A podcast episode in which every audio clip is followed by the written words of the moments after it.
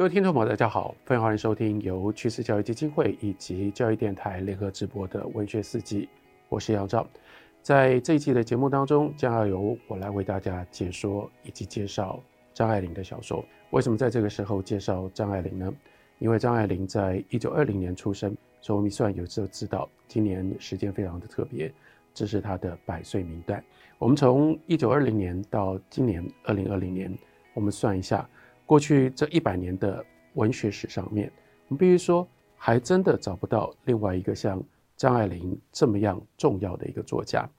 张爱玲的重要性，一方面她的作品具备有高度的原创性，意味着这种小说、这种作品在张爱玲之前我们没有看到过，所以她的这种原创性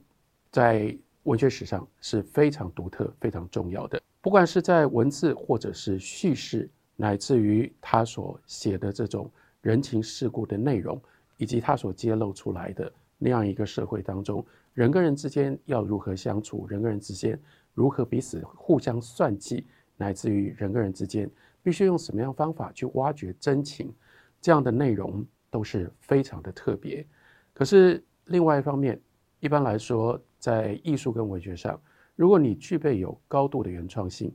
读者跟观众。就不容易接受，会产生一种距离感。但张爱玲另外一面的高度的成就，那就是并没有因为她的文学的作品具备有这样的原创性，就减损了她吸引读者的能力。毫无疑问，张爱玲的小说作品有大量的读者，她受欢迎跟畅销的程度直追叫做大众文学的作者。可是，一般来讲，为什么大众文学能够吸引这么多的读者？这就是因为他们是套公式的，然后呢，他们所吸引的是一些不求甚解，只想在文学或者是各种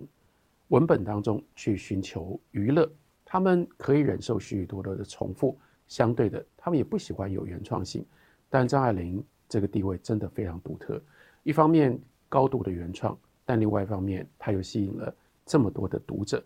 这么多的读者还不是那么样特别。更特别的地方是，他的读者里面有很多像是着魔一般的喜欢张爱玲的作品。我们随便举几个有名的故事，例如说自己本身也是一位经典小说作者。我们在之前的文学四季节目当中也为大家介绍过他的长篇小说作品的伟大了不起的作者朱西甯朱先朱老师。那朱先他在年轻的时候。他曾经叫做弃学从文，在国共内战的期间当中，他离开了原来在念书的学校，去参加青年军。他因为参加了青年军，所以随着青年军就一路从江苏，然后呢绕了好多不同的地方，到了台湾。你要知道，这是一路军旅的奔波。可是，在这个军旅的奔波的过程当中，朱西甯他的行囊、他的行李、他所携带的东西。一定有很多的变动，但是他就告诉我们，他坚持，这是一个了不起的一个事实。在他的行囊里面，始终没有丢掉的，就只有那么一本书。这本书就是张爱玲的短篇小说集，叫做《传奇》。这是朱西甯对于张爱玲作品的看重，而且一辈子，朱西甯对于张爱玲极度的尊重，尊重到当他称呼张爱玲，不管是在语言当中。或者是在笔下，他都是称张爱玲先生、张先生。我们再举另外一个极端很不一样的例子，那是唐文标。唐文标写过一篇重要的长文，分析张爱玲的中篇小说《金锁记》。他在写张爱玲的小说的时候，基本上是抱持着高度批判的立场。他就引用了《金锁记》当中的这一句话，形容。张爱玲的小说叫做一步一步走向没有光的所在，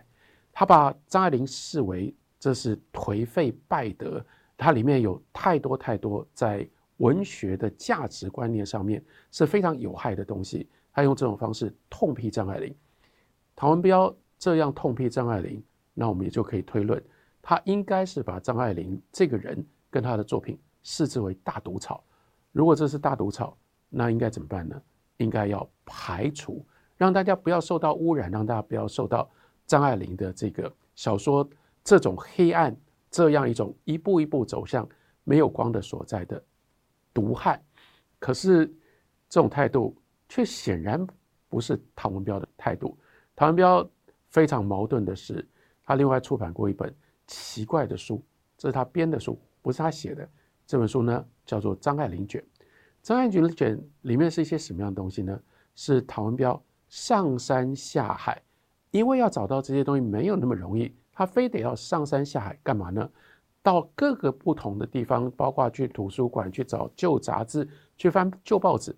去把张爱玲在一般书里面找不到的文章，把它收罗起来，然后编辑了之后呢，把它编成了《张爱玲卷》。这件事情被张爱玲知道了，张爱玲当然非常的生气。因为怎么有一个人可以把我的作品拿来编起来之后呢，就自己把它出版了？另外，张爱玲很生气的一件事是，唐文彪去找了很多不是张爱玲丢掉、遗失了的作品，是张爱玲自己都不想要的作品。那有很多是张爱玲觉得她写的不好，或者是包括有一部长篇小说作品叫做《十八春》，张爱玲的确写过《十八春》，《十八春》连载发表了。可是后来，张爱玲把这个十八春的小说整个改头换面，几乎是重写了一次，写成了半生缘。所以他当然不要原来的十八春，可是这种他不要的作品，唐文彪也通通都把它收罗在一起，放进到他的张爱玲卷当中。那我请问你，这到底是一种什么样的态度？如果他真的认为张爱玲的小说这么糟糕，糟糕到会毒害人心的话，唐文标干嘛把？连张爱玲自己都弃若敝屣的这些她不要的作品，硬是要花这么多的力气去把它收集，而且收集不是放在她家里面当古董，她还要把它发表出版。唐文彪的这种矛盾的态度，就只能够用叫做由恨生爱或由爱生恨来予以描述跟形容。这是张爱玲小说的惊人的魔力。刚刚讲到说，今年是张爱玲一百年，从一九二零年到二零二零年这一百年当中，另外我们也找不到任何其他的作者像张爱玲拥有这样的地位。讲到中国现代文学的时候，尤其是讲到上海海派文学，讲到当时沦陷区的这样的一个特殊时期的文学，一定要讲到张爱玲。张爱玲在这个领域里面，她是带头的。他的成就最高，所以中国现代文学，只要你要讲稍微完整一讲，一定要数到张爱玲。可是再换另外一个角度来看，跟张爱玲在中国文学史上有这种等同地位的人，他们却不见得有人可以像张爱玲有另外这一部分的地位跟影响，那就是对于一九四九年之后在台湾的文学的变化跟发展。张爱玲她一生。只来过台湾一次，短暂停留了几天，然后由主要是王祯和，然后还有几个人陪着他，然后在台湾稍微走了一下。所以他在台湾基本上他的人不在台湾，他在台湾是缺席的，可是他的作品却长时间当中影响了许许多多的台湾的文学的作者。在台湾，张爱玲的小说有很多的读者，不过更重要的是，他经常是。Writer's writer，或者是 novelist novelist，这指的是什么呢？是想要写作的人会要刻意的去读张爱玲的小说，在张爱玲的小说当中学到了如何写小说，或者模仿跟随着张爱玲写很像张爱玲式的小说。也可以换另外一个方向看到的是，有一些读者读了张爱玲的小说之后，就会开始心动，想要依照张爱玲的方式。来写小说，张爱玲不只是读者的小说家，意思是为读者写了这么多了不起的重要的作品，她还是作家的作家，也就意味着她的作品后面跟出了一长串模仿，甚至有时候直接套袭她的风格所产生的作品，因此在台湾甚至产生了王德威教授曾经这样的。仔细的去排比，然后予以命名的，叫做张腔张调的张派系谱。这张派系谱呢，就都是作家，就是说这些作家，我们不管是从他的生平的资料，更重要的是从他的作品，明确的看出来，他们都是跟张爱玲有密切关系的。大家就可以用这个标准，回头想想看，还有哪一个作家？我们讲说，在中国的近代的文学史上，甚至也从来没有到过台湾，这样的一个作家，竟然在台湾可以有这种地位，有这种影响力。大家想看，有吗？至少我只能告诉你说，我的答案，我想不出来，我想不出另外一个跟张爱玲有同样这种巨大影响力的小说作者。张爱玲的小说有一种她刻意营造的怀旧老旧的气息，包括他在小说当中从头到尾一直到他去世，他在文章里面他不会写一个人说什么，他永远都是张爱玲道。如果他是一个角色的话，连这个说这个白话文，我们那么习惯用的字，他都刻意避开不用。所以那种像是来自于中国传统章回小说的气氛，还一直维持在他的小说里。但是另外又是很奇怪的，虽然有这样的一种老旧的气息，可是张爱玲小说这么几十年来，它却从来都不会过时。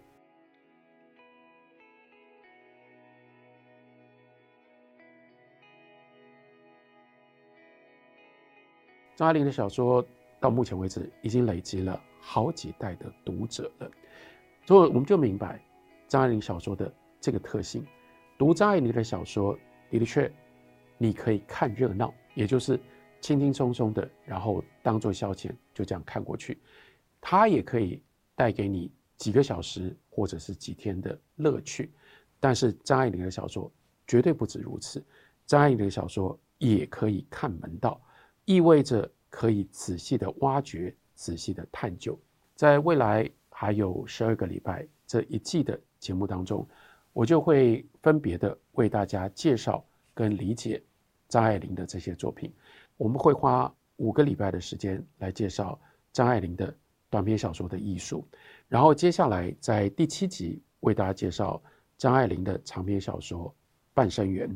第八集介绍她。稍微短一点点，由金锁记所改编的长篇小说作品《怨女》，然后后面是她的散文作品。第九集我们为大家介绍《枉然记》，第十集介绍《对照记》，再下来呢会有两个礼拜，我们为大家介绍，这是张爱玲去世了之后才叫做出土的作品，意味着在她生前，她没有希望，她不想出版，但是是。对他来说，对理解张爱玲来说，因为有非常深厚的自传的性质，所以这两部作品我们还是应该要读。一部呢是《小团圆》，另外一部呢是《雷峰塔》。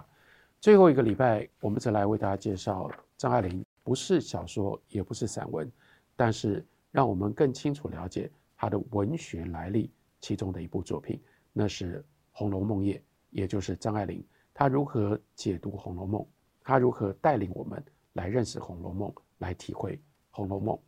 如果要用看门道的方式来读张爱玲的作品，那也就是深读、细读，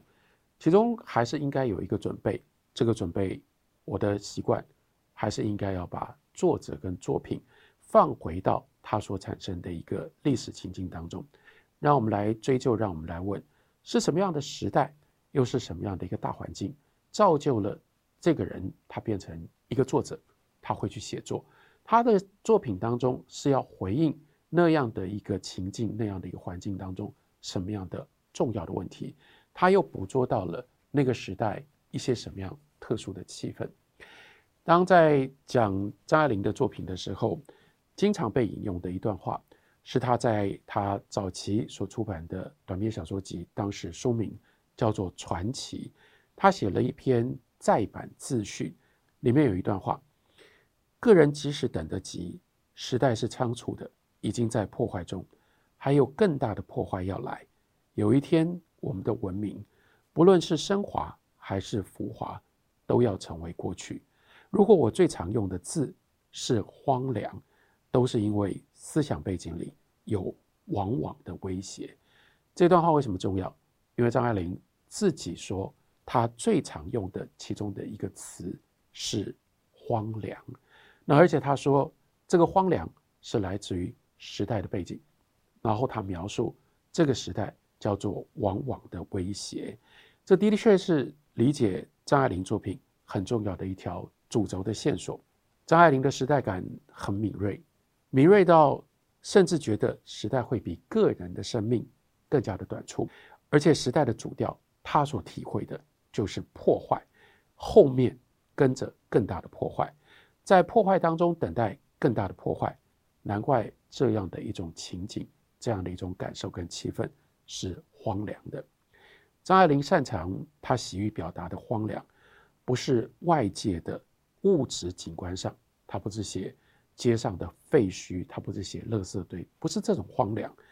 至少在他的短篇小说里面，他所描述的物质样态，刚刚好相反，是丰富而且完整的，比起当时其他作家所能够掌握的更精确、更复杂。换句话说，张爱玲很少写贫穷。如果我们以为荒凉是来自于匮乏，他写的绝对不是贫穷。经常在他小说里面，你看到的是物质上的富足。那如果物质上富足，那荒凉到底是什么呢？他建立的荒凉美学，真正的核心是人际人情的，尤其是环绕着女性角色的人际跟人情。他们这些女性角色，仿佛都被某一种驱力压迫、追赶着，慌慌张张的在当下的生活里。找不出来可以依赖、可以定着的理由，所以急急忙忙、草率的去解决现实，想要早一点到下一站去。然而谁也不明白，到下一站还能够盼望什么，还能够解决怎样的问题？就是这样，叫做往往的威胁。我们可以清楚的从张爱玲的作品里面读出荒凉，读出往往的威胁。不过，如果要进一步追问这个思想背景的来由，恐怕就不是那么简单，那么样直截了当了。最常见的一种偷懒的解释，就是拒绝考虑张爱玲的作品跟她所产生的时代之间的关系，大啦啦啦就是说就批评批判，反正张爱玲的作品是超越现实的，或者是从反面讲批判的讲，就说张爱玲的作品是跟时代跟现实脱节的。所以现实呢，也不会干预到他作品的意义以及诠释。另外有一种人，另外一种态度跟立场，是从正面讲，说：“哎呀，张爱玲的小说跟那个现实本来就无关，所以离开了的那个样不同的时代，在不同的社会里，他都可以吸引很多很多的读者，因为他的作品，他的小说里面是超越时代、超越现实的。这是一种态度。另外还有一种常见、想当然的说法。”是把张爱玲的思想背景汇流纳入这种中华民族的大历史叙述当中，认为那样恍恍惚惚的不安，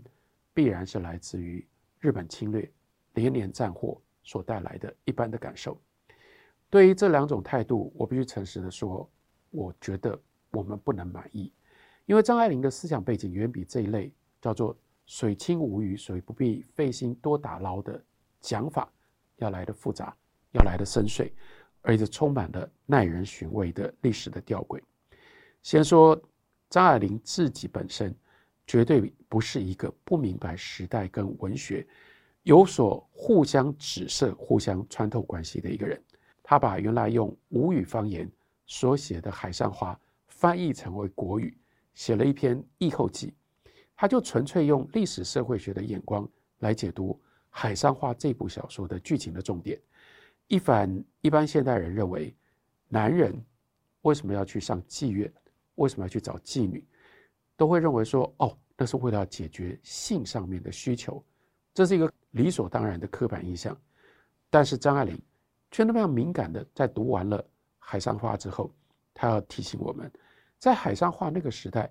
社会上通行早婚，男人呢还可以买妾。还可以纳婢，把自己家里的婢女随时要收过来就收过来了，性怎么会是问题呢？所以他们到妓院里面，不是为了因为需要性的发泄，他们需要什么？反而是在婚姻跟买妾啦纳婢的当中，他们所得不到的一种东西，那种东西叫做爱情，爱情或者是调情，爱情就必然有起起落落的情绪，这是当时的堂子，就是妓院，真正能够提供的。张爱玲在这个解释解读海上花的时候，她又特别以北伐之后恋爱婚姻流行的现象来说明，为什么写妓院的小说突然之间就过了时？这显然就是以现实的外在因素来做文学史的断代的一种观点。张爱玲是有这种敏感性的。张爱玲对于海上花之所以流行，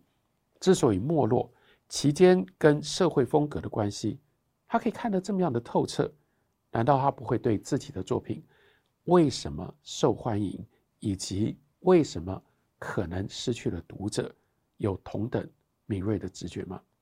回到刚刚引用的那一段话，另外一位上海重要的作家叫做柯林，他曾经写过一篇文章《遥寄张爱玲》。在这篇文章里，他给了我们两个非常重要的线索跟提示。让我们了解那一段话。第一，柯林说，《刘元礼》副刊的相片有一个题词：有一天，我们的文明，不论是升华还是腐化，都要成为过去。然而，现在还是清如水、明如镜的秋天，我应当是快乐的。跟我刚刚引用的再版自序的引文相比，显然在虚无跟莫可奈何当中，多加了一份。强制打起精神的期许，最大的差别在哪里？在那一句“我应当是快乐的”。哦，认为说，虽然时代的气氛是这样，叫自己打起精神来，还是应该去追求尽可能的有意义、快乐的生活着。第二点，更重要的是，柯林很感慨地说：“我扳着手指算来算去，偌大的文坛，哪个阶段？”都安不下一个张爱玲，上海沦陷才给了她机会。日本侵略者和汪精卫政权把新文学的传统一刀切断，这就给张爱玲提供了大显身手的舞台。张爱玲的荒凉，张爱玲的悲哀，恐怕正就是来自于他透透彻彻的明白，这是一个毁坏的时代。正因为有这样的毁坏，这么样无常变化的。局势才有了他张爱玲立足发挥的空间，他的文学以及他借由文学所得来的名声，正就是建立在这样一个毁坏时代的真空状态上。他会比其他任何人更清楚感受到这种真空状态怎么可能能够长久？汪政权这样的一个傀儡政权怎么能够继续维持下去？上海作为一个沦陷区，有可能继续这样保持下去吗？不可能的，偏偏他的性情、他的天分、他的出身，最相称、最适合的，就是这样的一个败坏的时局。